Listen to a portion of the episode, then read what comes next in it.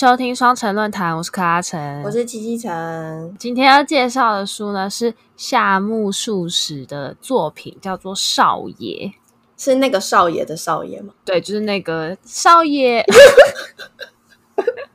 没有啦，没有。好，然后这是夏目漱石在一九零七年出版的作品。然后我一开始其实会知道这个作品，是因为你记不记得我们之前有一次去听那个莫比斯的演讲？对。然后那个演讲的教授就说，呃，日本有个很有名的漫画家叫做谷口治郎，就是那个画《孤独的美食家》那一位。嗯。然后他就是有跟莫比斯一起合作，但那个时候那个教授说，他觉得最推荐的作品是谷口治郎有有一部漫画作品叫做《少爷的时代》。嗯。然后我后来就去买来看，哎，我跟你讲，是画的很好。你买实体实体的漫画书？我买实体漫画，因为它真的画工很精致，哎，就是是可以收藏的漫画。谷口治郎是负责作画，就他这本漫画是有一个原作的，他的原作叫做关川夏阳。然后他们两个好像之前已经有配合过别的漫画，就算是蛮常配合的原作还有作画搭档。嗯，对，跟大家解释一下，就是原作就有点像是漫画里面的编剧。就像电影里面的编剧一样，嗯，就是他会设定这个漫画的世界观啊，还有这些角色故事。那画家就比较像是导演，就把这些镜头这样拍摄出来，用作画的方式这样子。嗯，那其实他们两个算是配合的很好，因为《少爷的时代》算是它不是像一般的漫画是那种剧情的方式，它比较像是看历史故事一样，所以就变成这本漫画是。就是我觉得需要，如果大家要去看的话，是需要花多一点心力，就它不是那么那么爽，你知道吗？你是说它它是有一点历史的真实事件在这个故事线里面，不是说只是啊看一个什么少爷的故事这么轻松？它是它它全部都是历史故事，就它都是真实事件哦，只是它用漫画的形式呈现，那不会不好看吗？啊，就我觉得很厉害，就没有不好看，因为通常都会很无聊到想睡觉。对啊，那今天就要讲到就是明治时代这个非常有名的文人夏目漱石的作品《少爷》这部作品呢，大家都是说比较像是那个夏目漱石的半自传作品。嗯，我们等一下也可以讲一下夏目漱石的故事，大家可能就会比较有感觉。嗯，那《少爷》这本书呢，其实页数非常少，大概才两百多页，而且是。就是你知道那种非常轻松的文字，所以是短篇小说，诶、欸，算长篇啦。可是就是它的真的是页数也不是很多，嗯、甚至比《苍蝇王》还要半吧？啊，嗯，对对对，超快就看完两百页之类的。对对对，就是两百页，因为它故事其实就是很像大家一般庶民的生活，所以其实。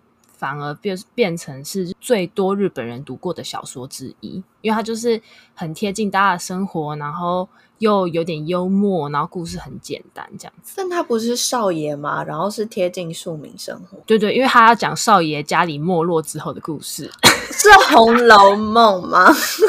没有没有没完全没有那么复杂，因为夏目漱石很有名吧？我觉得应该是会讲，所以甚至还有所谓的少爷文学奖。哦，好酷哦，好酷哦！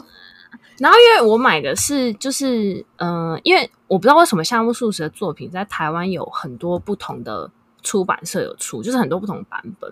然后我有去网上查一下，就是大家有对于不同的译者有不同的评论，哦、所以你可以看你的风，对你的喜好去去去挑。那我选的是野人出版社出的是呃吴继伦翻译的版本。然后他这本书就是他前面就有放一些就是少爷相关的，比如说像我刚刚讲的少爷文学奖啊，或是一些相关的就是周边啊改编成的电影。然后他少爷文学奖他的文宣海报，我就觉得很靠背，什么意思？就你可以从你可以从这些他的那个文学里面，就大概可以感觉出来，就是夏目漱石就是一个。靠背靠背的人，就是他很爱抱怨，有点愤世嫉俗，但他很有文采，这样子。真的假的？诶，但是好，在现在之前，我从来没有 Google 过夏目漱石长什么样子。我一直觉得他是一个慈祥的老爷爷。没有，他不是慈祥老爷爷，可是他的外形还蛮好看。不是，他长得太像孙中山了吧？呀，yeah, 真的，那个胡子超像的。可我觉得他胡子拿掉还是孙中山啊，他就是因为他他不知道为什么长得好像也有一点那个混血脸。对，外国人哦，我知道他鼻子很挺，但他根本就不是啊，他根本是道道地地日本人。他有超大的双眼皮耶，就是对啊，好像不是一般日本人会长的样子，完全不，他不是扁扁的脸，他很凸，就是反正就是孙中山啊。哎，他的那个网络上的照片都是那个他一只手撑在头旁边，就有点犹豫、犹豫小生这样，没错。哦，而且我跟你说，我会我会来看夏目漱石的作品，就是因为少爷的时代里面把夏目漱石的个性很明显的彰显画出来，然后你就可以看出夏目漱石就是一个爱抱怨的人。他是，然后我就觉得很喜欢他爱抱怨，他是抱怨什么？就是像他，像他在漫画里面就会有一些啊、他酒量不好啊，然后他又有，因为因为夏目漱石有很很严重的那个神经衰弱症，所以他就是等于说他情情绪常常不稳定，然后他酒量又不好，酒品也不好，然后他有很常胃痛，然后常常抱怨说啊，就是什么胃不好，可是他又会暴食，把一堆甜食全部吃光。就是超怪的一个人，他就是这里不好，那边不好，然后但又要做，然后又一直改，他一直改。可是他的好处是，他是真的有一直完成他的文学作品，他倒不是一直就是你知道，就是写写停停，他倒是没有这样，他就是是一直在走文学上面的路。不过他生活上的琐事倒是很爱改。这是能跟他一起生活的吗？这种人如果是室友，一定会超烦哎、欸。哎、欸，我跟你说，我在网络上看到一个影片，你之后搞不好可以去查，就是他是访问夏目漱石的呃孙女的一个影片。嗯、那那个孙女就在讲说，他的外婆，也就是夏目漱石的老婆，有出一本书，在讲说他跟他的老公，我的先生夏目漱石，然后就从他老婆的角度去看夏目漱石的生活，这样他老婆超爱他的。啊，呃，但是但是历史。好像好像有评论是说他的老婆是二妻哦，但是为什么会说是二妻？是因为他老婆是就是呃名门家，就是大小姐，就是家世很好的出身，嗯、然后好像会常常睡懒觉，睡到中午，然后不帮夏目漱石准备早餐，所以大家都说他是二妻。那个时代。他就是对，对，对那个时代，所以她找到一个老公，可以不在乎她，就是没有守当时的妇道，或是你知道日本女生不是都要服侍先生，所以她可能觉得是她找到好老公。她就是说，他们两个在相亲的时候是用照片相亲认识，然后她也看到夏目漱石的照片，就说 就是他，就是他，就是又要跟他在一起，就外貌协会啊，对啊，因为其实夏目漱石蛮蛮帅的啊。嗯嗯嗯嗯嗯，一个萝卜一个坑啊！好啦，我刚刚其实要讲说那个那个少爷文学奖，它的海报上面，比如说他第十二届的宣传海报就会写说，不满用嘴巴说出来是抱怨，用笔写下来就是文学。哎、欸，有有一点硬凹，有一点硬凹，那我就写，我就写干烦死了，然后就新诗。没有没有，你就要写说那个主角在什么情境下面讲了这个话哦，文学散文啦、啊，就是写实主义吧。我们开始乱讲。我我是那个意识，那个追忆似水年华，我全部都要写下来。我我想到哪骂到哪，全部写下来。意识可以啊，可以啊。哎、欸，这就是文学，真的。他这边写超多类似的文案，什么青春用嘴巴说出来是任性，用笔写下来就是文学。他是用这种排比的方式写一堆。他还是啊，我知道，还是这个文案是希望大家多多投稿，就不管你写的是你琐碎的生活，还是你就是你的理想，反正你写下来就是文学。对，你应该是主办方，因为他这边就写说，此文学奖是鼓励创造新颖的。青春文学为目的，我跟你讲啊，是 marketing，格三小，因为法国人念 ing 都会把 G 念出来。marketing，marketing，对，没有嘲笑的意思，他们是正确念法，是这样念。嗯，OK OK，好，那我们就来进入就是《少爷时代》这部作品的剧情内容。他整部书都是用第一人称写的，所以就是他在里面不会说少爷怎样怎样，他都是说我怎样怎样怎样。不会很难看吗？第一人称不会很难，就是阅读。不会耶，我知道之前我们有讨论过，说第一人称全部用第一人称写的话，你可能会好像比较不清楚周围发生的细节啊，嗯、一些始末。可是他这本书从第一人称出发，你反而是可以从他的角度去看他身边的人有多荒谬。我觉得第一人称很吃文学，就是不是文学，很吃那个你的技术含量。好，为什么我对第一人称有一点阴影？也不是说阴影，就是会有一点怕怕，是因为我之前看了一本呃英国的翻译小说叫《坏心眼》，然后它是第一人称，嗯、但是它是故意，我觉得他是刻意用第一人称，因为他那本书其实是半悬疑，就是是有命案发生，然后他都是用第一人称的视角在写，所以。呃，我觉得作者的用意是他想要埋很多伏笔，然后因为就像刚刚克拉说，因为你是第一人称，所以很多事情你只会在你的角度看。然后呢，最后当然结局就是哇，所以他的角度看到这件事，然后其实事实上发生了什么事情，然后结局做个大反转。但是因为就是实在是太难看，哎，那我知道问题出在哪里了，有可能是第一人称不适合写悬疑小说。因为第一，如果是第一人称写一般生活上面的事情的话，你可以从他的心理状态去观察生活上的情景。那生活上的情景又就不会那么悬疑嘛，因为你比较合理，是大家生活都共有共感的事情。他就是不适合写悬疑小说，或是如果要写悬疑小说的话，就是门槛很高。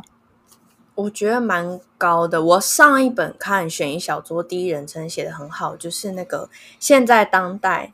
很红的那个日本写悬疑小说的，你说东野圭吾哦？对，哎，你看我怎么什么都不记得？我上次在成品，就是那本书也没有很薄，可能两三百页，我就在成品坐着把它看完。它也是第一人称，但是它有用一个方法，是它换视角，但它大概换了两个而已，哦、或是三个，就是没有很多，可是都是第一人称，然后就拼凑出很好看的。悬疑故事，所以还是我就一半吃剧情，就是你可能剧情要够复杂，或是够、嗯、够有转折。不然如果太单一的故事线，嗯、你用第一人称想要撑悬疑小说，就会有一点呃这样。好好，我们回到少爷，回到少爷。好，少爷呢，其实他的剧情就在讲说，少爷他自己是不太受父母喜爱的，那他妈妈很早就过世了，然后爸爸一直觉得这个小孩就是。个性很鲁莽，嗯、然后哥哥他少爷有一个哥哥，那哥哥就是一个比较心机，就是比较心机，就是比较懂得在这个世道上面生存的一个人。嗯，那基本上他的爸爸妈妈还有他的哥哥都不太喜欢他，所以少爷就是跟家人都相处的不好。其实这件事情是跟夏目漱石的生活本身真实人生的生活是很像的，就是他父母也都。不喜欢他，嗯、他他的童年，对他的童年并没有很受到父母的关爱。嗯、那但是在这个书里面呢，是少爷有一个他们家的老仆人，就是那种从小照顾到照顾他到大的一个叫做阿青的老仆人，嗯、非常的无脑的喜爱少爷，就是少爷做什么，少爷棒，少爷少爷做什么，少爷没有错，你知道，就是非常无脑的爱少爷。那我觉得，虽然说他是无脑的在爱爱。主角，但我觉得他因为少爷的个性是比较鲁莽的个性，所以你你可以你也可以把它理解成他是比较耿直，没有在耍心机的。嗯，对。那其实他就是要表达说，那个时代的人，大家都会就是好像需要透过，我觉得就算现在可能也是一样吧，就你需要透过一些心机，然后你要在这个世的世道上面要怎么处事，你才可以生存下来。所以。阿青这个老仆人就觉得少爷这样子耿直的个性是他非常喜欢的。那故事一开始呢，就是他爸爸就过世了。那以前的规定是说，长子才可以继承家里所有的财产，就你只要是第二个，你就是一毛都拿不到。好衰哦！对啊，那因为他他跟他哥哥的感情不太好，他哥哥也就是跟他说，这笔钱你就拿去，那我们从此以后就不要再联络了，这样子。所以他哥还是有分他一点。小钱，对他哥他哥算是还是有尽到应尽的义务啦。嗯，后来呢，少爷就决定把这一笔钱，他爸爸的遗产拿去念书，他就拿到一个学位。嗯，那他毕业之后呢，学校的老师就问他说：“哎，在那个四国地区有一个中学需要数学老师，你要不要过去当数学老师？”这样子。嗯，那因为少爷是出生在江户的好人家，所以你就想象，就是他要从。最繁华的东京，然后要跑去超远的四国去当老师。而且四国是离岛吧？就整个是不同，他们不是有分很多不同？他们不是有三三个九州四国本岛吗？所以他真的跑很远，他就真的跑到一个超级乡乡下的地方去，嗯、这样子。所以就有点像是我们之前讲那个国语课本那个白居易哦，开始用经城市人的眼光去 diss 乡下人。白居也是算是爱改，对，那他应该可以跟夏目漱石当好朋友。什么欧亚嘈杂，忘了。好，然后呢，呃，少爷就是，其实他在去乡下的过程，他就开始一直不停的抱怨，就是他觉得这边不好，那边不好。好，可是。呃，他一到学校之后呢，他就先认识了学校里面的一些人物嘛。那他还不认识这些学校的同事之前，他就先给人家取绰号，他就看人家外观哦。他说校长看起来好像有点就是像那个他呃，这本书翻译是和和子，就是一丘之貉的那个貉，其实就是狸猫啦。嗯、就是说校长狸猫，蛮可爱。但因为这这本书。对，这本书翻译是和，就是一丘之貉的那个和是和，他叫和子。对，然后呢，他就觉得校长长得就是感觉好像人家有点獐头鼠目的那个样子，所以他就、嗯、他就私底下把它取绰号叫做和子。然后教务主任呢，他把他叫他取个绰号叫做红衬衫，因为呢，这个教务主任呢。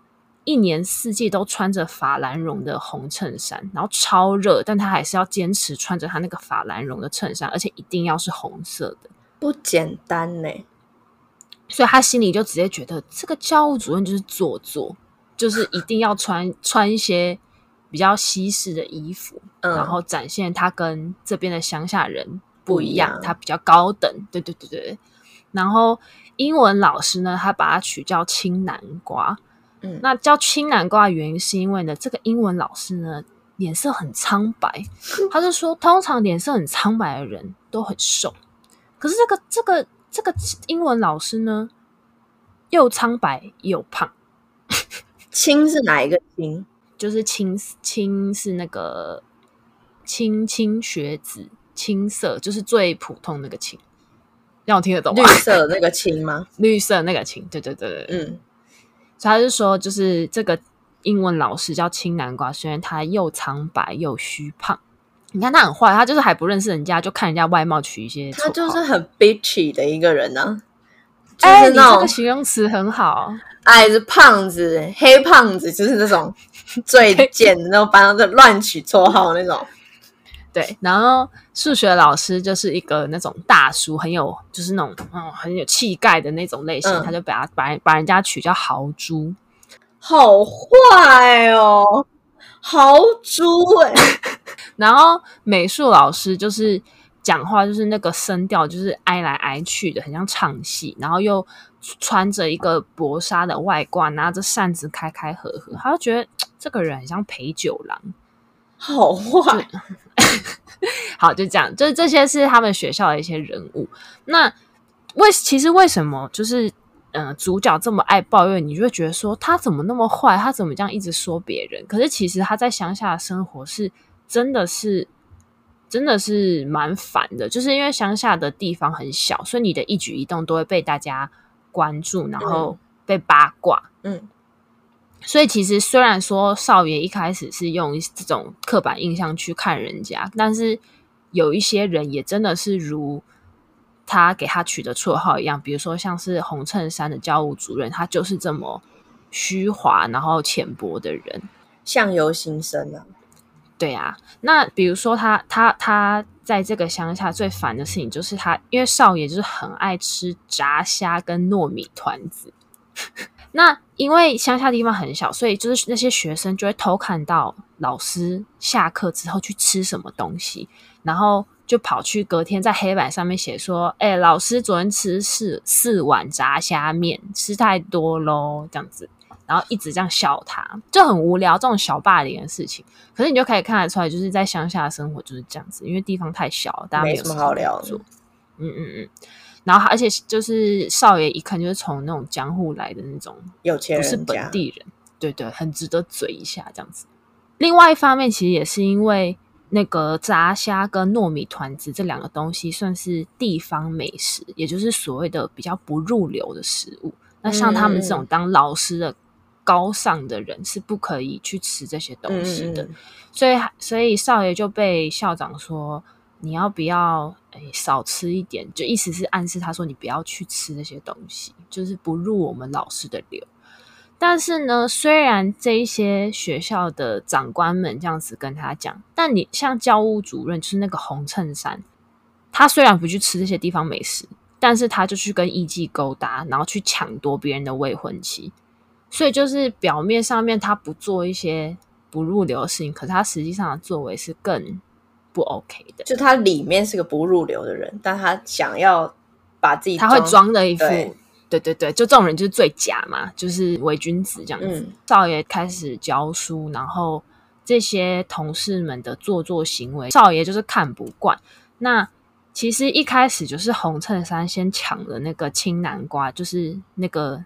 虚胖的那一位的未婚妻，嗯、那因为青南瓜家里以前是一个非常好的人家，所以他他家他的爸爸有帮青南瓜指婚，让村呃让这一个地区最漂亮的女生，一个叫做玛利亚的，哇，好洋派哦。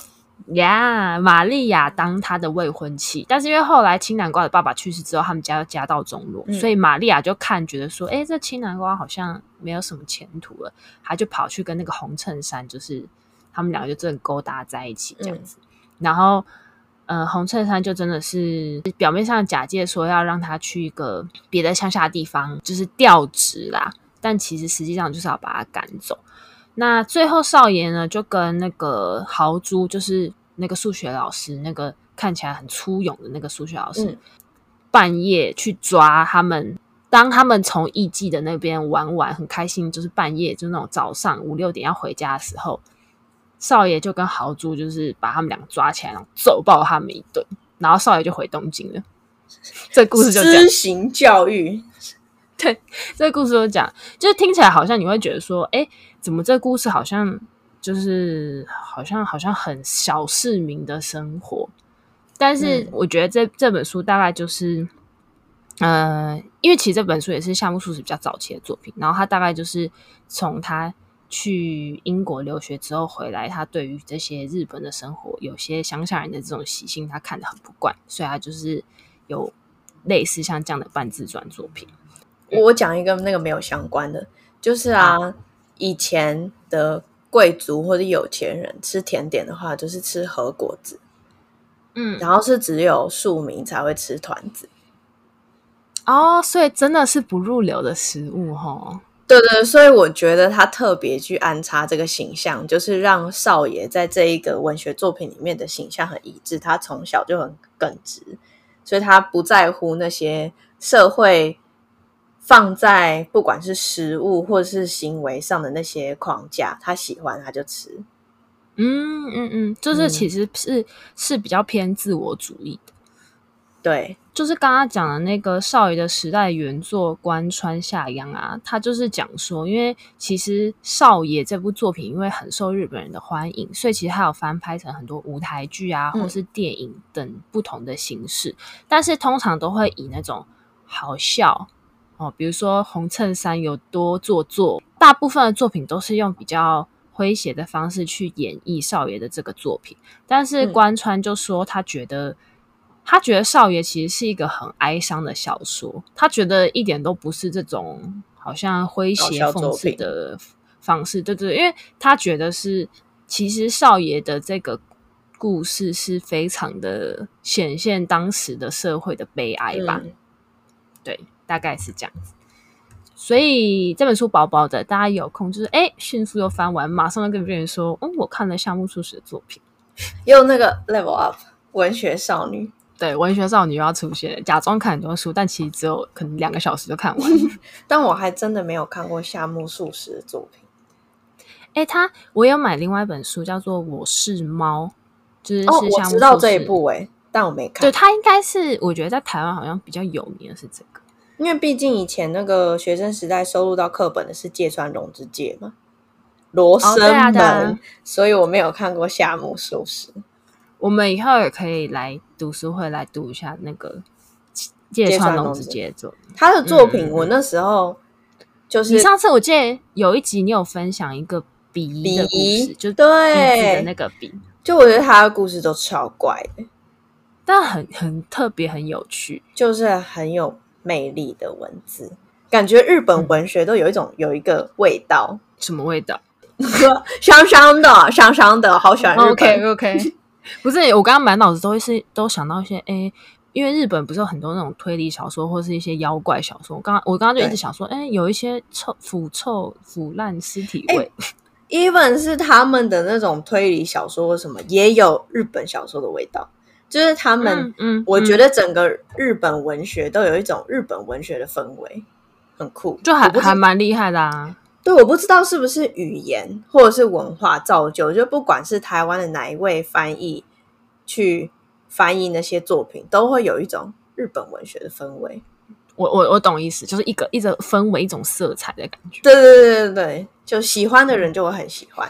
那我们来讲一下夏目漱石这个人的作者背景。嗯、他原本叫做夏目金之助。哎、哦欸，我吓到，他怎么可以叫这么普通的名字？金之助这样可以吗？哎、欸，野原新之助没有，他是金之助，就是金银财宝的金，他是金之助。我只会讲佐助，Sasuke 是不是？靠背。哎、欸，那我会讲蜡笔小新，他是 Shinosuke。所以支柱就是 ske 嘛，就看金是什么啊？我不知道，我们下面两个不会日文人乱讲。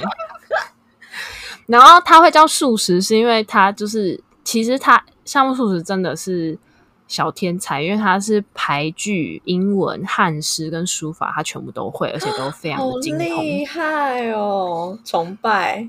所以他因为他的他他们所谓的汉诗，其实就是中国的。诗词啦，所以因为夏目漱石是非常喜欢汉汉学，就是中国文学，所以他的漱石其实就是正时数流。哎、嗯，不对，讲错，漱漱石正流。就你记得这个故事吗？完全不记得。好，我帮大家回复一下，我刚刚为什么讲成两个，是因为这个故事就在讲说。中国的孙楚本来他是要讲说正时数流，就是我躺在石头上面，然后我就是洗漱是用河水的那些水流，就是他表达说他是一个很刻苦的状态，很努力。哦，我以为是很 chill 哎、欸，没有，但他讲错，他讲成漱石正流，就变成他要。用用石头漱口，对对对对对，他就变成他讲错，可是因为他就是强词夺理，他就说用石头漱口是为了要磨练牙齿，用流水当枕头是为了要清洗耳朵，很会掰。哎，这样不就是很像夏目漱石吗？各种呀，yeah, 所以漱石正流这个就是被这个这句话的意思就是说不肯言败。就跟夏目漱石的个性一模一样。夏目漱石呢，他是出生在一八六七年，也就是明治前江户末年的时候，所以他的人生的活的这段期间，大部分就是在明治时间这个精华时段这样子。嗯、那他其实一九一六年，他很早就过世了，就大概是四十九岁的时候就过世了，很年轻。对，那他过世的原因是因为他的胃溃疡非常严重，就是他一直以来都被他的胃病所困扰，身体不好。对，身体不好，但他的胃不好可能也跟他心理那个他，我不是说他有精神恐慌嘛，哦、就是他可能心理影响身体也是有很大一部分。那夏目漱石小时候呢，他是出生在一个很好的人家，就也算是小贵族这样子，但是因为他父母是年老才得子，他妈妈四十一岁才生他，然后他爸爸五十已经五十几岁，所以在那个时候算是蛮丢脸的。嗯、年老得子是丢脸，这样是丢脸哦。对啊，然后我就蛮奇怪，因为照理来说应该是开心啊，对啊，不然不然就是女生那么大还生小孩，可能会被觉得丢脸之类的。不知道哎、欸。Anyway，所以呢，夏目漱石从一生出来之后就被送去当养子。那七岁的时候，等他七岁的时候，他的养父母感情不和，离婚了，所以夏目漱石后来也就是真的回家住了。但他一直到二十岁的时候，二十几岁的时候才。恢复夏目，就是他家的本性这样子。嗯、那二十八岁的时候呢，夏目漱石就去了爱媛县的松山市去当老师。那、嗯、这一段经历呢，普遍就被大家认为说他在松山这个地方的生活经历，应该是《少爷》这本书的创作背景。因为同样，他就是真的是一个江户东京人，跑去这么乡下的地方教书。嗯，那。我觉得这本书有个很有趣的地方是，他前面有写到说，就是台北不是有松山嘛，就松山车站的松山嘛。对。那因为松台湾的松山跟爱媛县的松山，因为名字一样，他们两个之间就一直长期有一个很友好的关系。好酷！然后，然后三一大地震的时候。松山那边有个慈幼宫，就是饶河街那边有个很有名的庙，啊，那个很大的那个，对对对对，他就捐了一千一百万给日本，然后请松山，因为他们是友好城市嘛，他就请松山转交给那些灾区，这样，所以松山就为了要我说爱媛的松山，就日本的松山，为了要感谢慈幼宫，他们就做了一个，呃，他们当地有个非常有名的景点叫做温泉少爷钟。然后当就是把这个东西再做了一个复刻版，然后然后放到那个饶河街那边。对啊，温泉少爷钟是叮叮当的钟吗？就他那种钟，就是那种那种呃有点西式，然后真的是整点到的时候会有那个少爷的娃娃跑出来跳舞那种。你是说像 那种墙上的布谷鸟是少爷？但它是独立的一一个一个柱柱状的样子，这样子。所以我们现在如果去那个饶河街的那个庙里，它放在里面，没有，它是放在一个饶河街旁边有一个学校，学校旁边有个广场。可是我记得，因为因为松安离我家蛮近的，所以我记得好像现在已经没有了。我从来没有注意过那个东西，我只是蛮讶异，就是哎，竟然可以有这样的连接。那个少爷就是夏目漱石的少爷，这样子。姐妹市啊，姐妹市，哎，不是姐妹市，哎，不是市，哎。松山区啊，姐妹地名哇，我不知道哎。好，回到夏目漱石，他在二十八岁的时候，就是在那个松山教书嘛。然后那个时候就是透过那个刚刚讲的那个相片相亲认识他，他后来的老婆，所以他们后来就结婚这样子。那三十三岁的时候呢，夏目漱石呢，就是他有拿到国家的呃一些补助。就是那时候，因为他们要西化嘛，所以那时候国家有一些可以去英国留学的机会。嗯，那三十三岁的时候，夏目漱石就去英国留学。那他去英国留学的时候呢，他是就是非常努力的去学习文学。可是他在英国的这段期间，他也得到了很严重的精神恐慌症。那一般来说，一一般普遍大众是认为说，应该是因为他那个时候去了英国，然后他被英国的。那时候虽然说英国是一个非常西化的国家，但那时候也是工厂也是非常的多，所以那时候空气也很不好。嗯，他去了之后就觉得说，哎，怎么不是跟我当初想象的英国那样子很美的风景照？就大家都是你知道工厂林立，然后随地吐痰，然后嗯，他在那边可能也有受到一些就是那个种族歧视的问题。对对对，所以其实他会觉得他在英国过的一切的生活都是不如他想象，或是他。反正他就是得到了一个很严重的精神恐慌症。他甚至从英国回来之后，他就说他这个他人生从此再也不要踏上英国的土地。好糟哦，一定很糟的体验。所以后来他回他回日本之后，他就开始教书。那他那个时候分别在两个地方当讲师，一个是东京帝国大学的文科大学讲师，那他的年薪在那个时候是八百块日元。那另外一份工作呢，是在第一第一高等学校英当英国文学讲师，年薪是七百元，七百、嗯、日元。所以你可以想象，他的年薪是一千五百日元，日元一个月的月薪是大概一百二十块左右。就是这样听起来好像诶，不太确定他的薪水是多少。但是那个同时代，他有个就是明治时代那时候也有个文人叫做卓木，他在小学代课，他的月薪只有八块钱，所以他是高薪到不行，Rich Papa 超会赚钱。你妈老婆就很爱他啊，就是因为夏目漱石。在那个年代，他就已经成名，他就已经是一个很重要的文学上面的人物，嗯、所以他都是在一些一些像这种帝国大学这种非常大的学校里面当老师。啊、然后他那时候就已经有很多学子，就是有很多人都很崇拜他，然后都是叫他夏目老师，然后他也有一些就是学习他的学子这样子。他是一个很顺利的文人，就是在有生之年就成名，然后又得到资源的机会出去念书，然后嗯，家庭美满，是就是差身体不好。然后后来他三十五岁当老师嘛，那三十八岁呢，他就出版了《我是猫》，就是《我是猫》是他第一部的小说。那四十岁的时候出版的《少爷》，嗯，就是我们刚刚介绍这本书。那其实他的身体还蛮快就很不好，他四十三岁的时候就是有因为胃溃疡，他就去住院，然后住院之后，他就是医生建议他说：“哎，你可以去就是温泉，就是伊豆，就是日本不是伊豆温泉有名嘛，嗯、反正就是建议他去那个地方去休养放松一下。”对对对，可是就是那个那时候就是其实夏目漱石的病情是越来越严重，就他甚至还大吐血。然后大家都以为他要死了，好可怕哦！所以他的那些亲友们，还有他那些弟子们都纷纷赶到伊豆，因为伊豆你知道，就是你要从东京赶过去也是有一段期间。但因为大家真的以为他要死，他其实真的本来要死，但是后来就是好救回来，有救回来。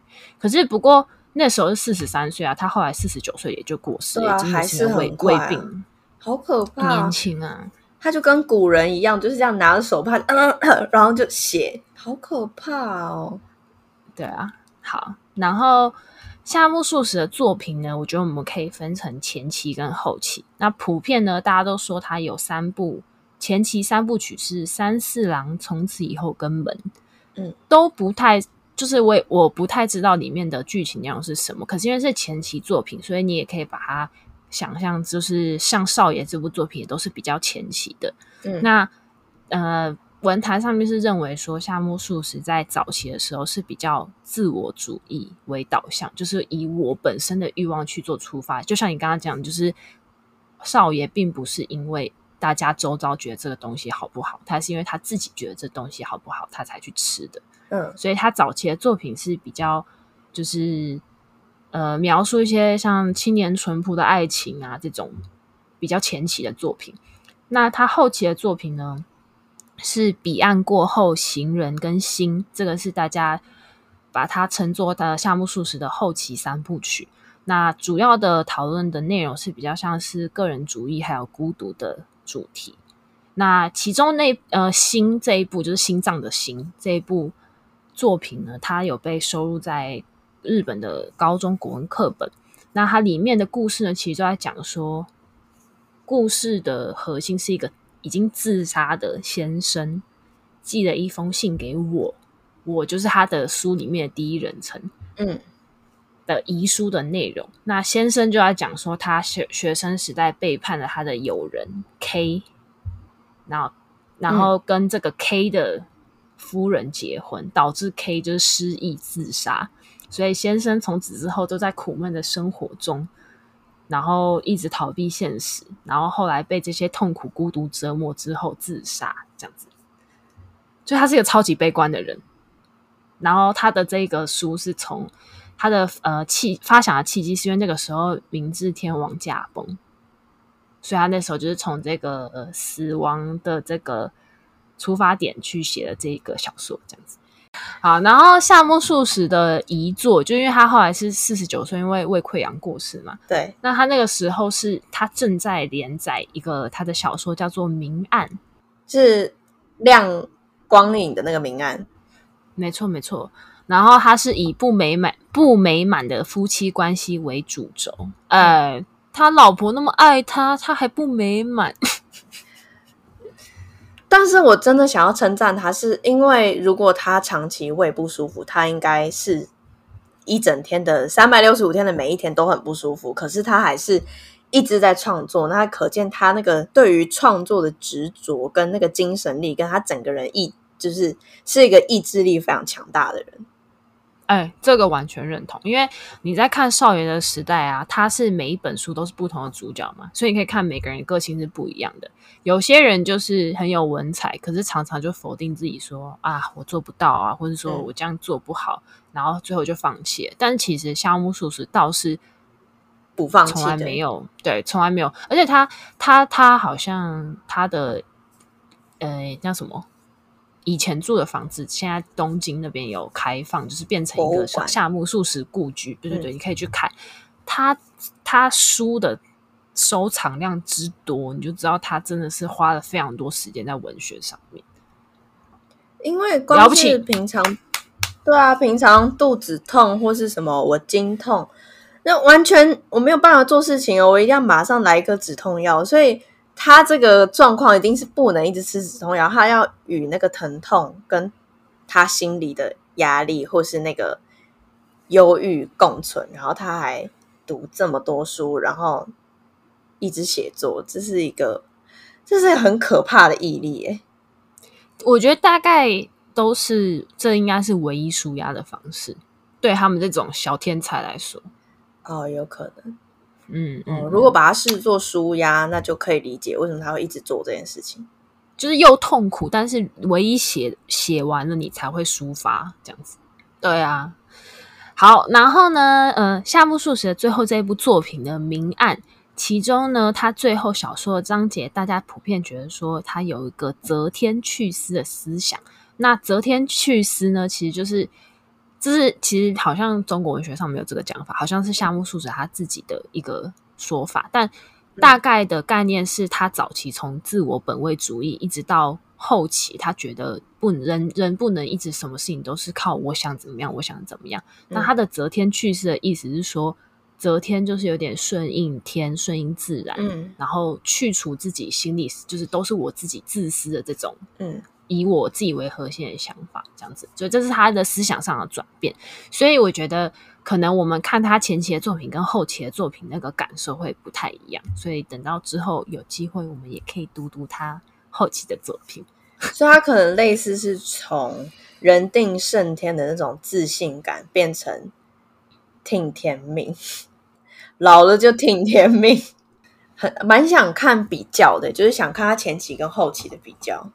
嗯嗯嗯，因为我觉得文学是很赤裸的，你是什么个性，或是你你的状态，其实都会从你写出来的东西，或是你讲出来的话，流露出那些线索，所以应该是前后对比会是蛮蛮有感。像我就很想要看《我是猫》，毕竟猫就是赞吧，然后它又是赞，对，而且它是以就是。真的是我是猫，就是它主角是一只猫，它从猫的角度去看这些生活上面的人。那我觉得，那我就会喜欢夏目漱石，因为他是猫派。对，他一定是猫派，绝对，因为他甚至用猫的视角写作，那他肯定要很了解猫。对，他一定是猫派。好，今天夏目漱石的书介绍到这边，我是柯阿成，我是七七陈，拜拜，拜拜。